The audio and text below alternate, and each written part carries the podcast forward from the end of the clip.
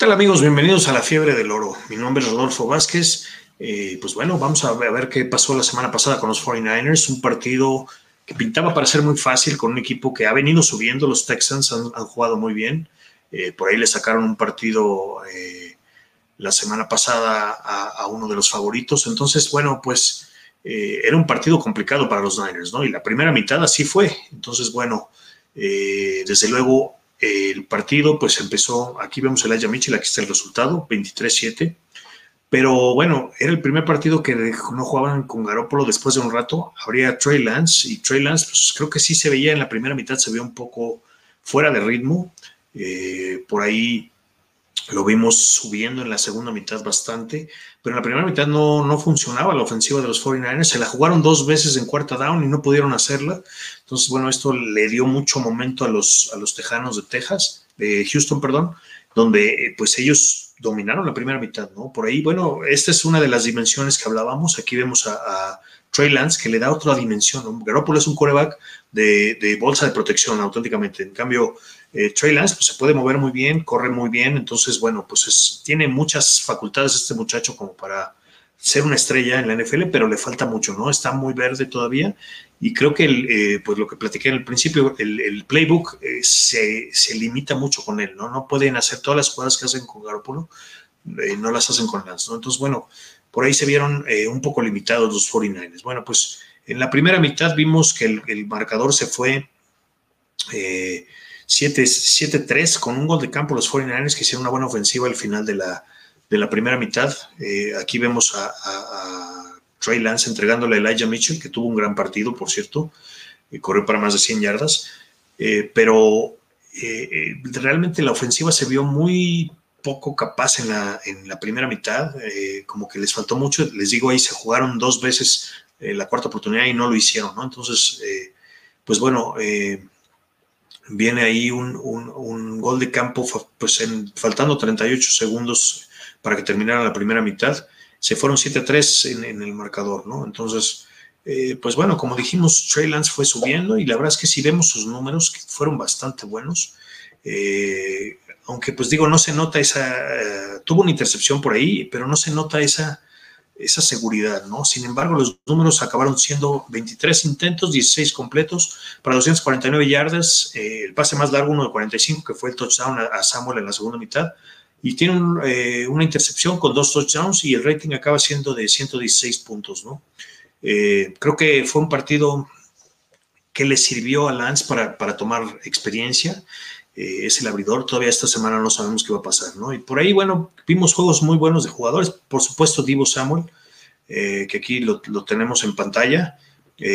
Anotó, este es el touchdown que anota en el, en el cuarto cuarto, empezando, faltando 10 minutos del cuarto cuarto, que fue donde ya hicieron, ampliaron su ventaja los 49ers y como que jugaron un partido más tranquilo, ¿no? Pero pues Samuel también, si vemos sus números, eh, ya sabemos que es un arma de dos filos, es muy bueno recibiendo pases, ahora anotó por aire, regularmente lo habíamos visto anotar las últimas semanas corriendo el balón, ¿no? Eh, ahora eh, realmente tuvo siete carreras para 19 yardas y el más largo fue de 13, pero por aire se vio muy bien, ¿no? Tres recepciones, 63 yardas y un touchdown, ¿no? Con el, más largo, pues obviamente fue este pase de 45 yardas que le da seguridad a los 49ers en, la segunda mitad. Es un juego complicado en la primera, eh, pero pues creo que fueron mejorando. Trey Lance se empezó a sentir como más confiado y bueno, pues conforme fue avanzando el partido vimos que eh, pues anotaron dos touchdowns en la, en la segunda mitad y dos goles de campo para finalizar el partido, simplemente para eh, asegurar, ¿no? Pero bueno, eh, el touchdown, Elijah Mitchell, por aquí tenemos eh, una foto de él anotando, donde pues también dio un verdadero juegazo y él fue el que anotó una carrera de 8 yardas en el tercer cuarto. Con esto se iban arriba los 49ers después de ir 7-3.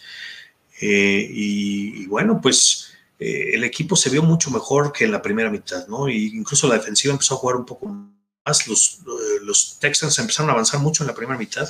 No pudieron hacer puntos por errores mismos de ellos, pero, y, pero les avanzaron mucho los, eh, a los 49ers, ¿no? La defensiva sí está luego preocupante porque se abren unos huecotes. Eh, por ejemplo, eh, Brandon Cooks, es el receptor, tuvo siete recepciones para 66 yardas y, anotó el uno de los el touchdown, más bien el touchdown que anotó Houston. Entonces, bueno, pues se pone, se pone pues preocupante la situación, ¿no? Bueno, ahí si quieres regresamos a la fotoproducción de, de Trent Williams. Trent Williams creo que ha hecho un muy buen trabajo, otra vez un corredor de 100 yardas, estuvieron bloqueando muy bien, eh, ahora sí corrieron más del, eh, del lado del, eh, pues, de las carreras directas, ¿no? Más bien las, isolations, las, las, carreras directas con, con Mitchell.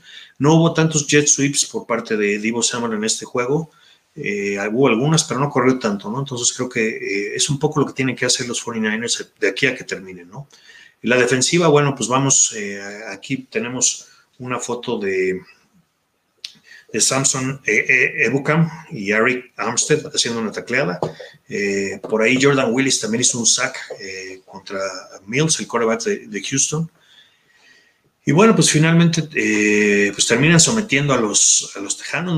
No, no fue el partido más eh, fácil, pero bueno, eh, así funcionó, ¿no? Creo yo que pues incluso la prensa en San Francisco decía que era un ugly win, una, una victoria fea, ¿no? Porque no jugaron por nota y bueno, pues desde luego eso era un poco de esperarse con Trey Lance, ¿no? Que estaba, no había jugado en, en varias semanas, entonces bueno, pues creo que eh, es, esa es una de las razones por las que no. Eh, por ahí también tenemos una foto de Williams tacleando a Brandon Cooks, que realmente fue un dolor de cabeza, pero bueno, con otro jugador.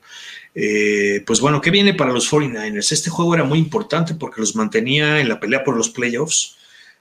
si perdía Carolina, perdón, si Carolina le ganaba a Nueva Orleans, los, los Niners estaban automáticamente calificados pero no fue así, ¿no? Entonces, eh, pues viene este fin de semana, aquí vemos a, Brand, a, a, que, pues bueno, regresa patadas, dice que también está agarrando buen ritmo, eh, siempre es difícil, bueno, pues no se vio tanto partido, pero, pero bueno, es, eh, es uno de, los, de las armas importantes, ¿no? Entonces, bueno, ¿qué viene para los 49ers después de que Carolina deja ir el partido con, con Nueva Orleans? Entonces, Nueva Orleans ahorita eh, pues es el equipo que está esperando, ¿no? Los demás están eliminados. Si San Francisco pierde con los Rams y los, y los Saints eh, ganan su partido ante Atlanta como visitantes, eh, pues entonces San Francisco estará fuera, ¿no? Pero San Francisco ganando está, está dentro, es, digamos, controlan su propio destino.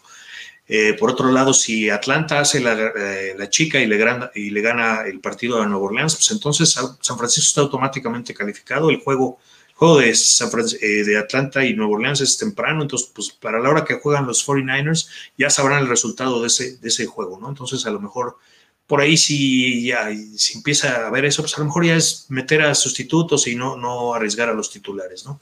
Entonces, vamos a ver qué sucede esta semana. Es un juego muy, muy importante este con los Rams. Y bueno, eh, supongamos que el juego se tiene que jugar al 100%, entonces pues vamos vamos a, a poner las claves del partido, ¿no?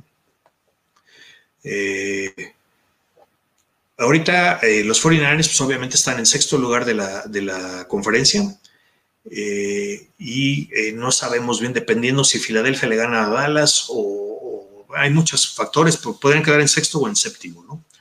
Entonces, vamos a ver qué, sucede esta semana. bueno, las claves para el juego con los Rams. Es el, el, juego es en SoFi Stadium, es a las 3.25 de la tarde. Eh, pues esta semana estuvimos esperando el calendario porque sí hubo por ahí algunos eh, cambios de la liga, especialmente quién iba a jugar el sábado y el domingo en la noche, ¿no? Entonces el resto de los juegos quedaron igual. Eh, pues bueno, la, clave número uno que tenemos es el manejo del reloj con, con el juego terrestre, ¿no? Creo que los 49 han corrido muy bien el balón y esa fue la manera en que le ganaron a los Rams en aquel lunes en la noche en Levi Stadium donde pues dominaron a los Rams, ¿no? Creo que sí fue un partido donde los Rams se vieron francamente mal y los 49ers muy bien, ¿no? Entonces creo que ese juego terrestre con Elijah Mitchell, esos jet sweeps que corre eh, Divo Samuel, eh, pues le van a dar mucha importancia y, en ese partido arrancaron la primera ofensiva los 49ers con una, una, ofensiva de 10 minutos, si mal no recuerdo, alrededor de 10 minutos, y bueno, pues eso los puso en el camino, ¿no? Como para, para eso. En esa ofensiva nada más sacaron un gol de campo, si mal no recuerdo, pero creo que es importante manejar el reloj, ¿no? Tener a la ofensiva de los Rams fuera, que luego es muy explosiva, ¿no? Eh, por el lado defensivo, pues vamos a la clave número dos.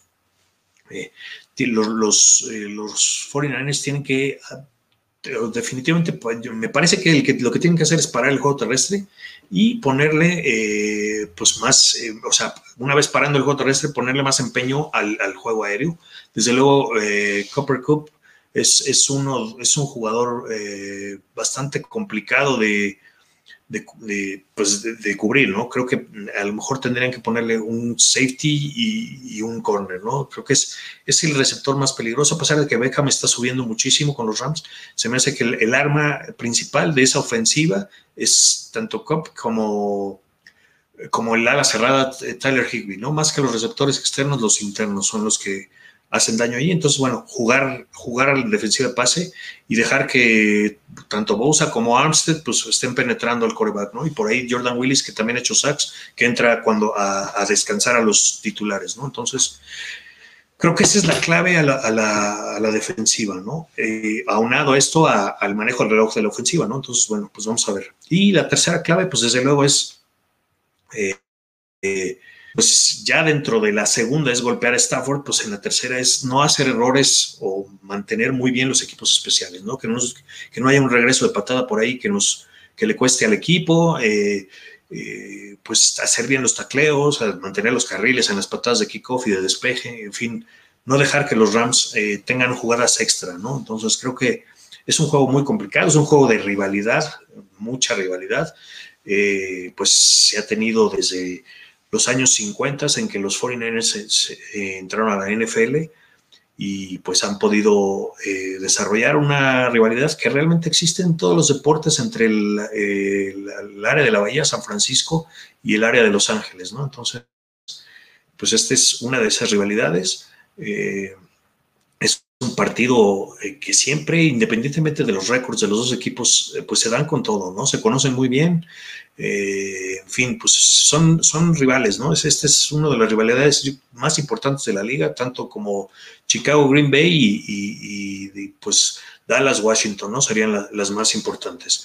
Ah, hay que mencionar que los Rams ya están calificados, eh, sin embargo, ellos van a pelear el, primer lugar de la división, ¿no? O sea, el partido eh, y el segundo lugar en playoffs, ¿no? O sea, serían, después de Green Bay, ellos recibirían en casa entonces creo que el partido es muy importante para ellos, ¿no? Eh, también hay que, hay que ver que, ellos sí eh, dependen de lo que ellos hagan y, la división se juega en este partido y mientras tanto, eh, Seattle visita Arizona, esos dos juegos van a definir eh, el, este de la, el oeste de la, de la conferencia nacional. Entonces, pues creo que los Rams van a jugar un poco más obligados a ganar, ¿no?